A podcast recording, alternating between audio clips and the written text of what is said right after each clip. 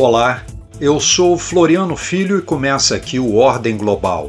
Nos próximos minutos, vamos apresentar notícias e debater questões estratégicas e contemporâneas sobre geopolítica e economia política internacional. Ordem Global Fatos e análises da economia política e geopolítica internacional. Em setembro, a Comissão de Ciência e Tecnologia do Senado aprovou um projeto prevendo incentivos fiscais para empresas que investem em pesquisa e desenvolvimento de nanotecnologia. Este é um setor que estuda e manipula materiais em escala de átomos e moléculas. Essa tecnologia pode ser utilizada na medicina, eletrônica, engenharia e informática.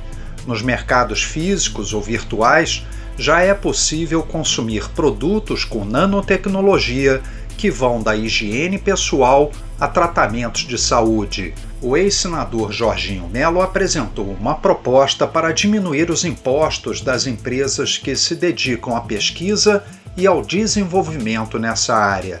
O relator Fernando Dueire, do MDB de Pernambuco, explicou a relevância da iniciativa. O projeto possui como objetivo incluir no Simples Nacional a possibilidade de que suporte, análises técnicas e tecnologias, é, pesquisa e desenvolvimento de nanotecnologia sejam feitos em uma tabela mais amena, incentivando assim tais pesquisas. O senador astronauta Marcos Pontes, do PL de São Paulo, também defendeu outro projeto na área de ciência e tecnologia recentemente.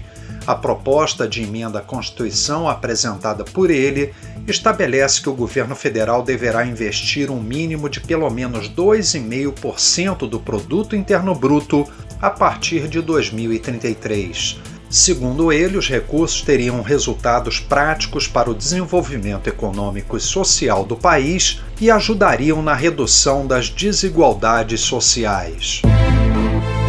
O Ordem Global conversou sobre a situação da ciência e tecnologia brasileira no contexto internacional com Marcondes Moreira de Araújo, analista no Ministério da Ciência, Tecnologia e Inovação. Formado em Engenharia Civil, ele é doutorando em Educação em Ciências pela Universidade Federal do Rio Grande do Sul e concluiu um mestrado em Tecnologias do Meio Ambiente e Negócios Sustentáveis no Imperial College de Londres e um MBA em Gestão da Inovação e Bioeconomia. Olá, Marcondes. Bem-vindo ao programa Ordem Global. O nosso modelo de desenvolvimento tecnológico é adequado? O nosso modelo de desenvolvimento tecnológico é compatível com economias emergentes caracterizadas por industrialização tardia. Então, obviamente, o Brasil não lidera comparativamente a economias centrais e desenvolvidas, porém posiciona-se em patamares, muitas vezes no aspecto científico, até superior à média eh, de países com economias mais internacionalizadas. E a forma de aumentar o impacto desse investimento no país da maneira mais produtiva possível seria exatamente o Brasil praticar políticas de Estado de longo prazo, com estabilidade no investimento e com clareza de objetivos, priorizando os setores nos quais o país tem vantagens comparativas invejáveis. Por exemplo, toda a questão de mudança climática, toda a questão de economia verde, de bioeconomia. O Brasil tem aí um potencial incomparável em relação às outras economias até mais avançadas. Então, a meu juízo, o país teria que priorizar investimento de forma contínua e de forma robusta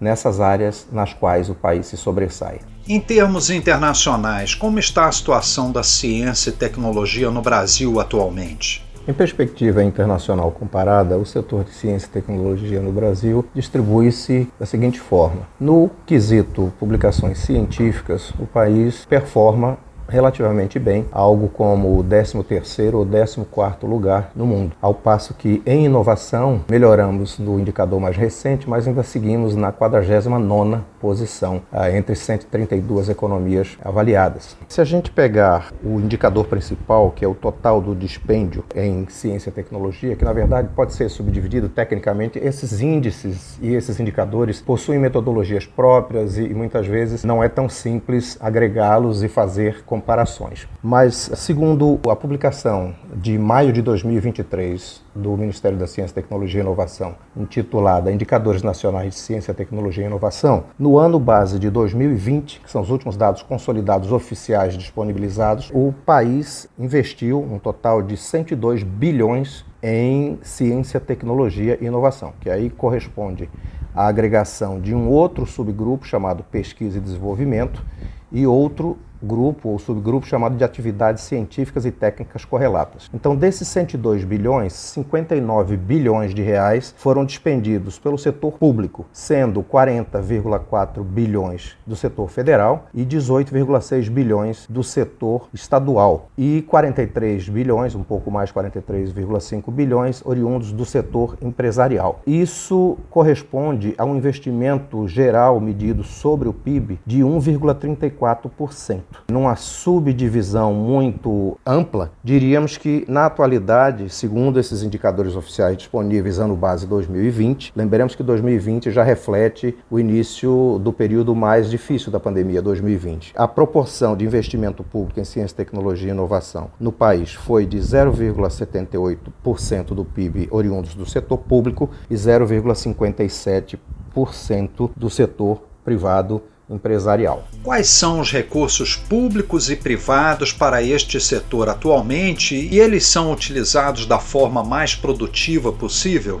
Segundo os indicadores oficiais já mencionados, publicados oficialmente pelo Ministério de Ciência, Tecnologia e Inovação em maio de 2023, os recursos para o setor, atualmente, ano base 2020, é, representam 1,34% do PIB, dividido 0,78% do setor público e 0,57% do setor privado empresarial. É, o momento de ouro, digamos assim, onde tivemos essa maior relação investimento sobre o PIB, PIB ocorreu no ano de 2014, 2015. Ainda segundo os mesmos dados, a mesma publicação do, do MCTI, naquele momento o país conseguiu atingir, que seria aí o seu teto de 1,73% do PIB investido em ciência, tecnologia e inovação, o que inclui, já falei, pesquisa e desenvolvimento, e que geralmente é 85% desse total, e o restante, em torno de 15%, é o que se chama de atividade científica, técnica correlata. Exemplo, pesquisa e pós-graduação. A média da OCDE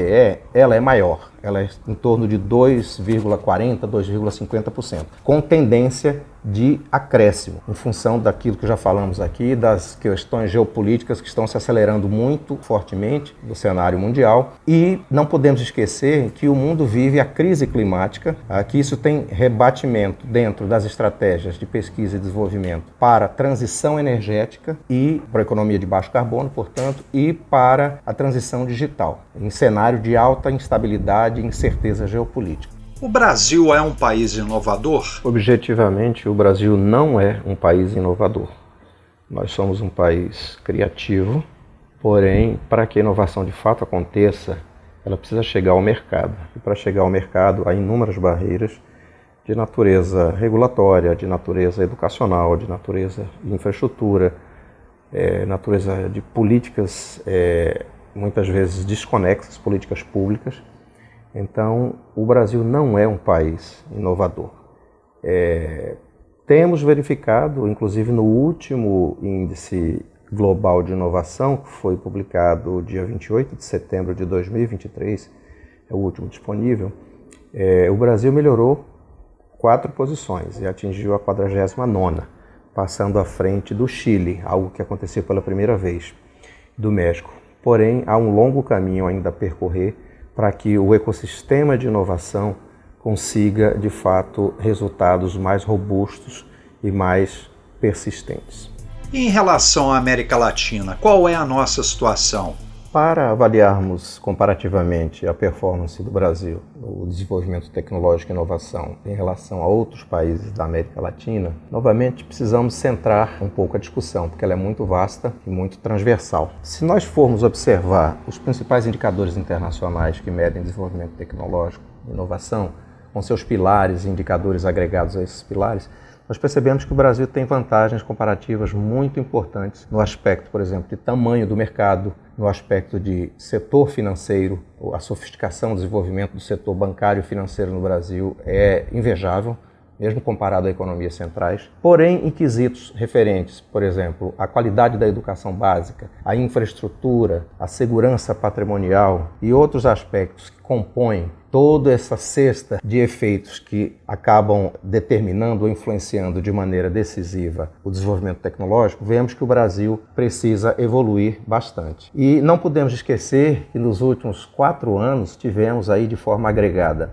desde o final de 2019, início de 2020, cumulativamente o problema da pandemia, do Covid-19, depois veio associado à questão da guerra na Ucrânia e mais recentemente temos essa questão, atualmente quando falamos aqui, temos aí o desenrolado desse conflito entre Israel e os palestinos, né, na região ali de Gaza. Então vejamos que todas essas questões são muito, muito impactantes. Então, de forma muito resumida, nós diríamos que o Brasil tem sim uma performance bem melhor do que a grande média da América Latina e vem de certa forma disputando espaço com Chile e México. O México é um satélite no aspecto de desenvolvimento tecnológico, de indústria e inovação do investimento norte-americano. E com esses reposicionamentos geopolíticos, uh, o nearshoring ou friendshoring, o México tem se beneficiado muito. Mas isso é uma tendência que não está ainda capturada nos indicadores. Precisamos de mais alguns anos, três, quatro anos, para capturar isso. Se comparamos Brasil e China, por exemplo, vemos que nos anos 80 o Brasil estava tecnologicamente à frente. O que se passou? Sim, é correta a afirmação que nos anos 80 o Brasil se encontrava em um patamar tecnológico superior à China, a República Popular da China, a Coreia do Sul. E ao longo desses 45 anos, esses outros países foram se desenvolvendo de maneira exponencial, enquanto o Brasil, por suas características próprias, seus desafios próprios continentais, um país com desequilíbrios regionais muito pronunciados, isso não refletiu de forma comparativa, uh, ombro a ombro, podemos dizer, com, com China e Coreia do Sul, por por exemplo. Esses países asiáticos priorizaram ao máximo o investimento contínuo, o investimento pragmático, o investimento com foco em atividades de pesquisa, desenvolvimento e inovação. E, portanto, lograram sucessos notáveis, porque devemos sempre lembrar que ciência, tecnologia e inovação é o motor principal para o desenvolvimento econômico. Então, como esses países vêm priorizando o desenvolvimento econômico e o progresso e o bem-estar de suas populações, a ciência e tecnologia recebem recebeu atenção prioritária do caso chinês e sul-coreano aqui em consideração. Quais têm sido os principais resultados para o Brasil nos últimos 10 ou 15 anos? Deve-se observar que de 2005 a 2015, o Brasil experimentou um avanço substancial na formação de capital humano, recursos humanos, para a área de ciência, tecnologia e inovação. Tivemos no ano de 2021, são os dados consolidados oficiais mais recentes disponíveis, cerca de 25 mil doutores, titulações concedidas de doutorado, e cerca de 54 mil de mestrado, incluindo o mestrado acadêmico e o mestrado profissional. É aquele voltado para a inovação nas empresas. Então, tivemos aí um crescimento interessante, com uma certa tendência mantida durante 10 10, 12 anos, e a partir de 2015 sabemos que houve uma recessão brutal na economia do país e isso afetou o fluxo de investimentos no setor. Então, precisamos de uma visão de longo prazo e regularidade nos aportes e investimentos dirigidos ao setor de ciência e tecnologia. Precisamos evitar essas trajetórias oscilantes. Como isso se reflete na quantidade de patentes que temos? A questão de patentes, ou de uma forma mais abrangente, de proteção da propriedade intelectual no Brasil, sempre foi um tema espinhoso, porque o Brasil reconhecidamente tem um backlog, ou seja, um tempo entre o depósito da patente, o pedido da patente e a concessão relativamente longo comparativamente aos padrões internacionais dos Estados Unidos, USPTO, do Japão e da União Europeia. Em média, as patentes no Brasil são concedidas entre 9 e 11 anos. Governo, as políticas públicas, nos últimos 15 anos pelo menos, têm buscado endereçar os problemas nesse setor para reduzir esse backlog. Mas ainda temos um grande caminho a percorrer. Segundo o INPI, o Instituto Nacional da Propriedade Intelectual, que cuida da política setorial de proteção da propriedade industrial e intelectual, no ano de 2021, são os dados mais recentes, o país observou 27 mil pedidos, solicitações de patente. De depósito de patente. E concedeu um pouco menos, cerca de 27.600. Parece um número grande, mas na verdade não é, para as dimensões da economia do país. Precisamos de mais regularidade e celeridade. Processos, acordos internacionais, inclusive que o Brasil tem firmado mais recentemente, para entrar num fast track na concessão das patentes. Lembrando que a simples concessão da patente, embora importante, não é suficiente, porque o que importa realmente é o efeito econômico, o efeito nas empresas causado pela invenção ou pelo modelo de utilidade. Então, isso é medido não pelo número de patentes concedidas, mas sim pelo licenciamento delas e pelo valor econômico agregado a esse licenciamento. O Brasil tem conseguido agregar valor tecnológico às suas exportações?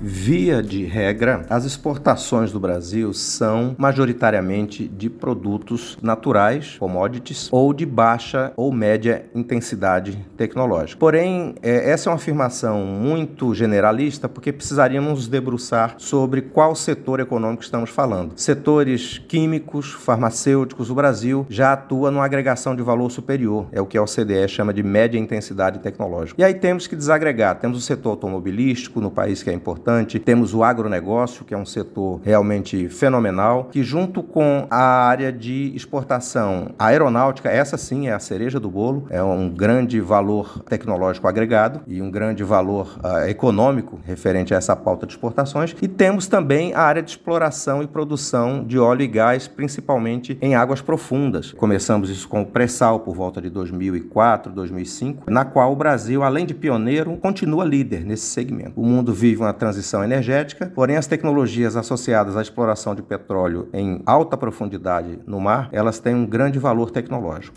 Em que setores tecnológicos o Brasil deveria despender mais recursos financeiros, materiais e humanos para gerar maiores retornos ao país?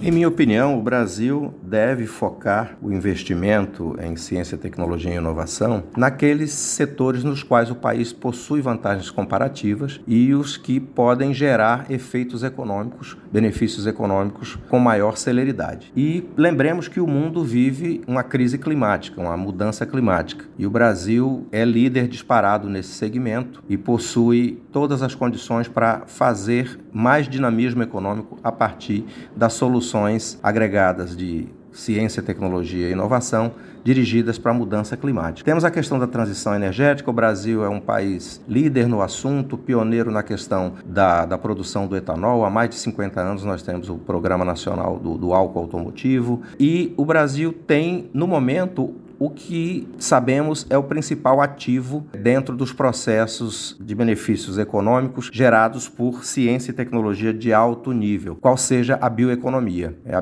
bioeconomia é um ramo emergente que tem impactos e terá impactos crescentes muito grandes. O Brasil tem um potencial inigualável nesse segmento. Antes falávamos apenas de biodiversidade, mas o conceito expandiu, hoje falamos em bioeconomia. São os usos econômicos dos sistemas vivos. Temos a questão da economia de baixo carbono e energias renováveis. Então o Brasil precisa centrar esforços nessas áreas nas quais ele já é líder ou compete em igualdade com demais países. Como novas tecnologias podem ajudar o Brasil a reduzir suas desigualdades e a escapar da chamada armadilha da renda média, que em inglês chamamos de Middle Income Trap?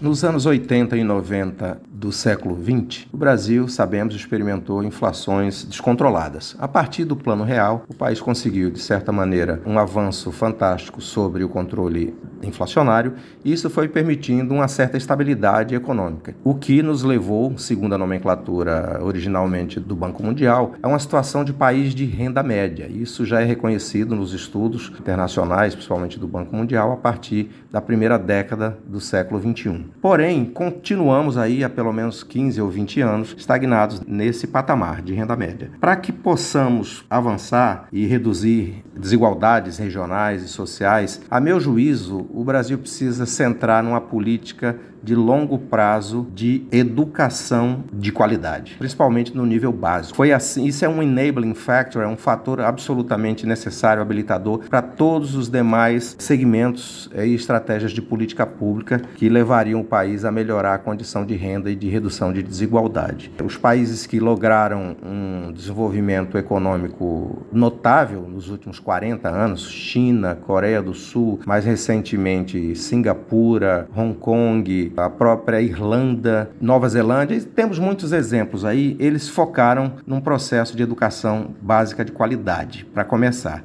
Porque a partir disso você consegue gerar outros benefícios de interseções com políticas públicas de desenvolvimento tecnológico e de inovação. A inovação ela é uma espécie da, do topo da pirâmide. Ela requer uma base bastante bem formada e condições de sofisticação de mercados, de cultura de inovação, de setor educacional, de setor de pesquisa e desenvolvimento, que o Brasil de certa forma já tem, porém não está suficientemente organizado. Então, a meu ver, precisamos investir aí em políticas públicas coerentes e que tenham impacto real no dia a dia das pessoas, né, num processo de construção da cidadania. E dou um exemplo aqui. É muito importante essa coisa da transformação digital. O governo digital no Brasil tem alcançado resultados notáveis, né, reconhecidos internacionalmente. Então, estamos no caminho certo e acredito que em 20 ou 30 anos poderemos dar um salto de qualidade focando nesses aspectos centrais, começando pela educação educação básica. Obrigado, Marcondes Moreira de Araújo, analista no Ministério da Ciência, Tecnologia e Inovação. Por hoje, o nosso podcast Ordem Global fica por aqui. A você que nos ouve, muito obrigado pela audiência e até o nosso próximo programa. Ordem Global Fatos e análises da economia política e geopolítica internacional.